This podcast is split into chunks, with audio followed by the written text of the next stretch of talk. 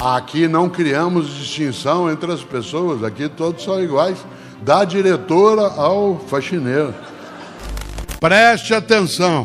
A humildade intelectual nos coloca a necessidade, inclusive, de prestar atenção em quem não concorda com a gente.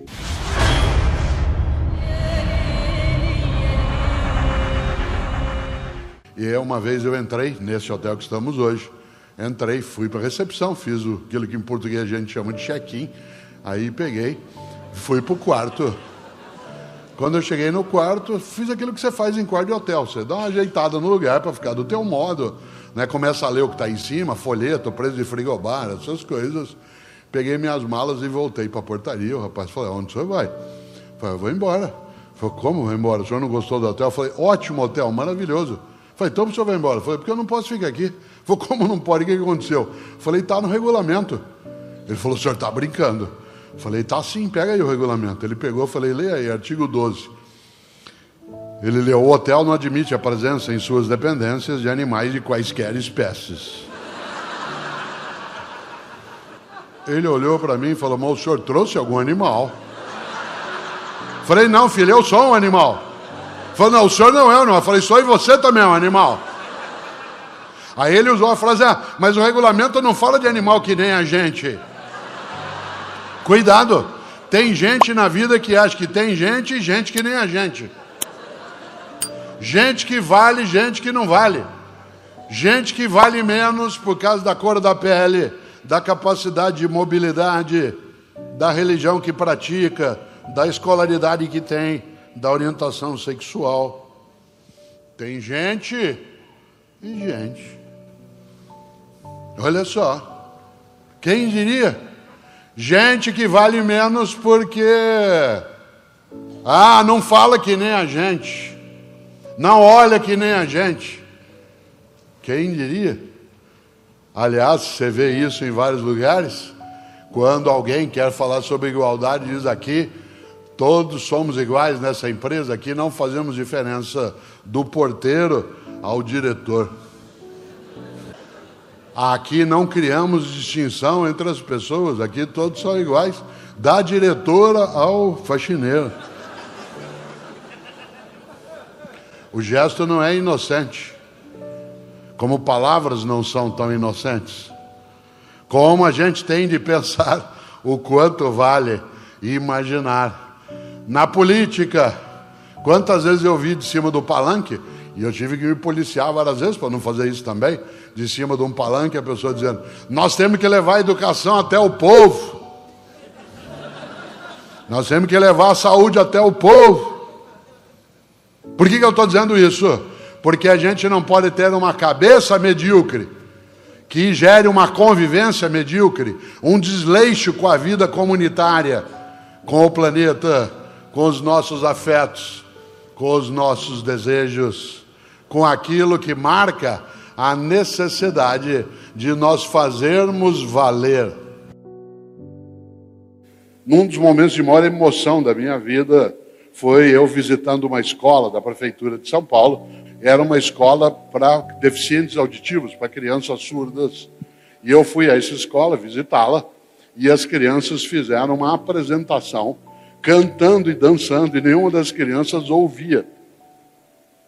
E elas estavam ali se apresentando a partir, né, especialmente do som da batida, a professora e o professor orientando né, com a batida no chão para ela sentir a vibração, e cantavam sem que a gente tivesse a soltura da voz, mas da emoção sim. E quando terminou aquela coisa belíssima, eu fui agradecer às crianças e disse: Olha, eu não tenho né, a possibilidade ainda de usar Libras, eu não sei, a linguagem brasileira de sinais, mas quem estava ali eu sabia. E aí eu falei da alegria de estar daquele momento, e um menino sentado à frente, enquanto eu falava, um menino de uns seis anos de idade, disse: Muito obrigado, a gente gostou muito que você tenha vindo aqui. E eu achei estranho, porque uma criança surda, obviamente, né, se ela é surda, especialmente de nascença, ela é muda. Né? E, portanto, aquele menino que comigo falou. A hora que terminou, eu fui até ele e falei: Você, você não é surdo? Ele disse: Não. Eu falei: E por que você está nessa escola? Ele disse: Porque meu pai e minha mãe são. E eu queria me comunicar melhor com eles. E por isso eu prefiro frequentar essa escola. Aquilo, claro, não só me emocionou, como me deixou pensativo como que algumas pessoas querem fazer melhor. E para isso tem que se dedicar, se esforçar, ir buscar. Razão pela qual, numa noite como hoje, nós temos tanta gente aqui nesse espaço, pessoas que se deslocaram de vários locais, que vieram de outras cidades, pessoas, vezes ou outra, que vieram de outros estados mais próximos, alguns que vieram direto do trabalho, vários que ainda não comeram, alguns que não tomaram banho de novo. E eu não falo isso por percepção, falo por causa do uso do horário. Olha só, quem diria? Que coisa boa! E Gonzaguinha compôs uma música que depois que a gente deixava o canto das crianças, quem aqui é professor ou professor sabe disso, a gente ia para a nossa sala, né, a sala das professoras. Os professores tomavam um chá, comiam uma bolacha, e a gente estava ali, né, e de repente se começava, sempre tem alguém que toca violão, e pegava um violão e começava a cantar uma música do Gonzaguinha que vocês conhecem, chamada O Que É, O Que É. No qual ele tem um refrão, você já ouviu várias vezes, em que ele diz: A vida é bonita, é bonita, é bonita. Mas o que eu mais gosto nessa música não é apenas esse trecho, que é um trecho de esperança, mas é o fato de que Gonzaguinha colocou um verso que é: A vida devia ser melhor e será. O que eu mais aprecio é que ele não ficou só na primeira parte do verso. A primeira parte do verso já seria boa por si mesma. É um desejo, a vida devia ser melhor. Mas ele acrescenta a esse verso um compromisso. Isto é, a vida devia ser melhor e será. Esta ideia do e será coloca a necessidade de você e eu nos colocarmos de prontidão para que ela assim o seja. Às vezes você está numa situação em que parece não haver acolhida, e há pessoas que buscam acolhida. São capazes, por exemplo, de não deixar de lado. Vocês tiveram aqui em Cuiabá duas semanas um frio inédito. Na cidade que eu moro, São Paulo, o frio não é algo tão estranho. Mas dessa vez, ele ultrapassou o que se imaginaria por mês de maio. E por isso, muita gente na cidade que eu moro passou as duas semanas anteriores ao frio anunciado, juntando roupa, cobertor, etc., para distribuir para as pessoas que tinham essa necessidade. Porque, como eu costumo dizer, ninguém morre de frio, morre de abandono. Ninguém morre de fome, morre de abandono. Se tiver outro ser humano que tem comida, não tem como eu morrer de fome. Se tiver outro ser humano que possa me passar um agasalho, não tem como eu morrer de frio. Por isso ninguém morre de frio ou de fome. Morre de abandono. E aí pessoas decidiram, aqui também, porque se anunciava uma onda de frio, que elas iam se preparar não apenas para aquecer-se, mas para fazer mais do que obrigação. Ah, isso aí é obrigação do governo? É óbvio que é. Aliás, a gente tem toda uma estrutura tributária para oferecer o cuidado público. Mas se isso, isso não é algo que se esqueça quando é necessário fazer mais do que obrigação. Não é uma obrigação, não. É uma forma de partilha. Você conhece gente que é excelente. O garçom é excelente. A médica ou o médico é excelente. Andar de pediatria. Eu me lembro do pediatra de dois dos meus filhos, que não foi pediatra do Pedro, porque ele faleceu, né? mas ele cuidou de dois dos meus filhos. E eu ficava encantado quando eu os levava lá, dois irmãos do Pedro, mais velhos de idade, porque ele era capaz, por exemplo, qual seria a obrigação dele como médico? Pegar a criança, examiná-la, fazer uma anamnese com o pai ou a mãe, ou quem estava ali, fazer um, uma orientação, uma prescrição, pronto. O que, que ele fazia? Antes dele segurar um dos filhos, ele esfregava as mãos, esquentava a mão.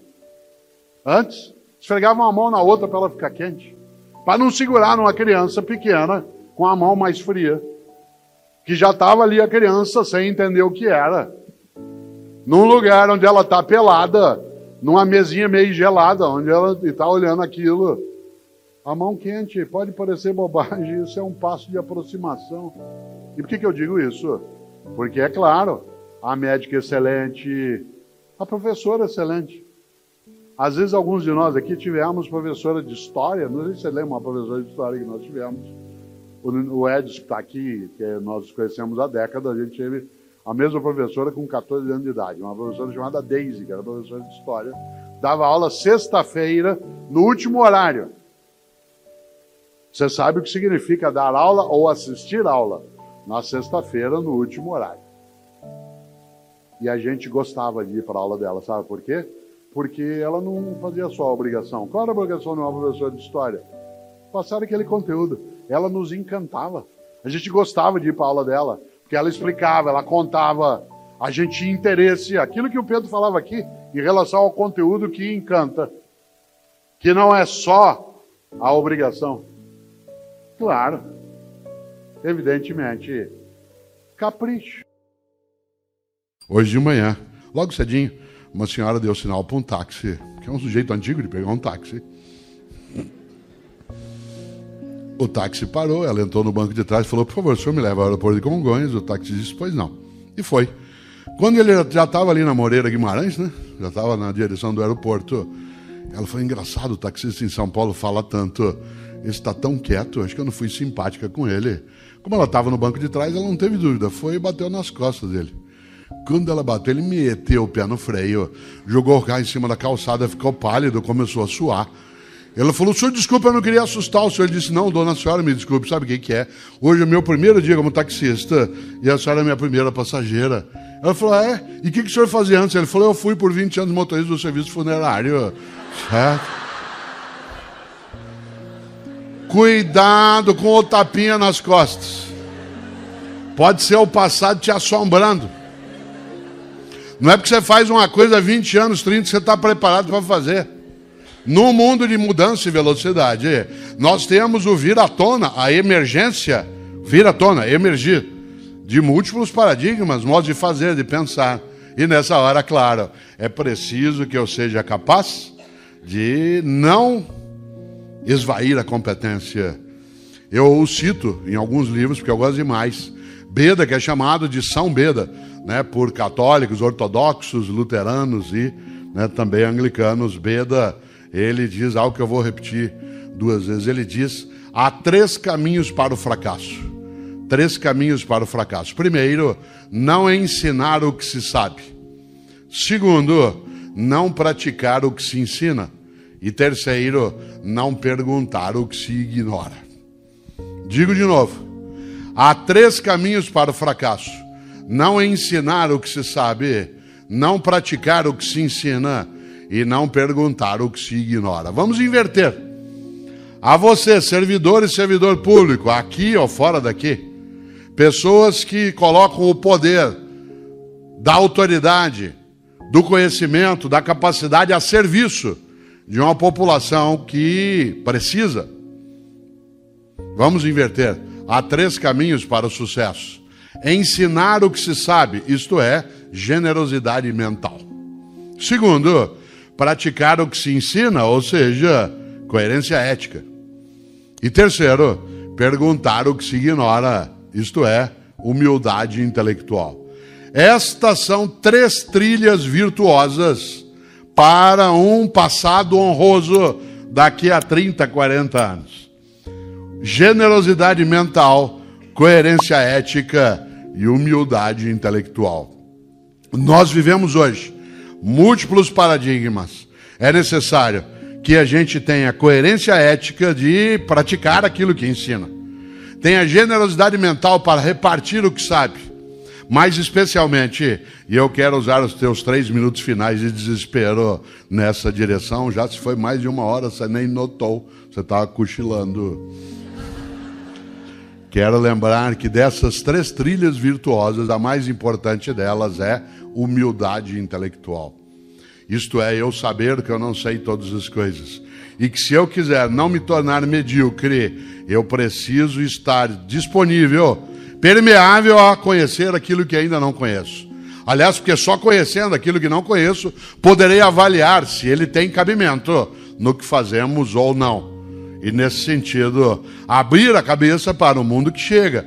Num mundo em que eu posso, desde publicar, escrever livros em plataforma papel, como no mundo digital, fazer cursos presenciais, ou como tenho eu, curso online de filosofia.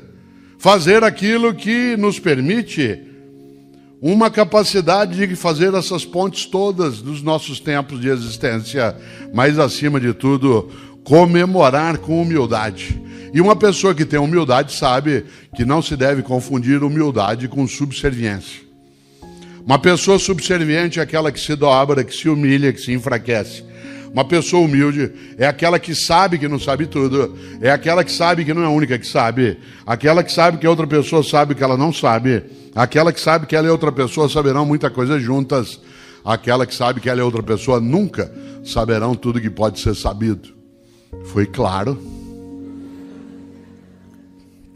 Humildade intelectual, generosidade mental e coerência ética. Preste atenção. A humildade intelectual nos coloca a necessidade, inclusive, de prestar atenção em quem não concorda com a gente.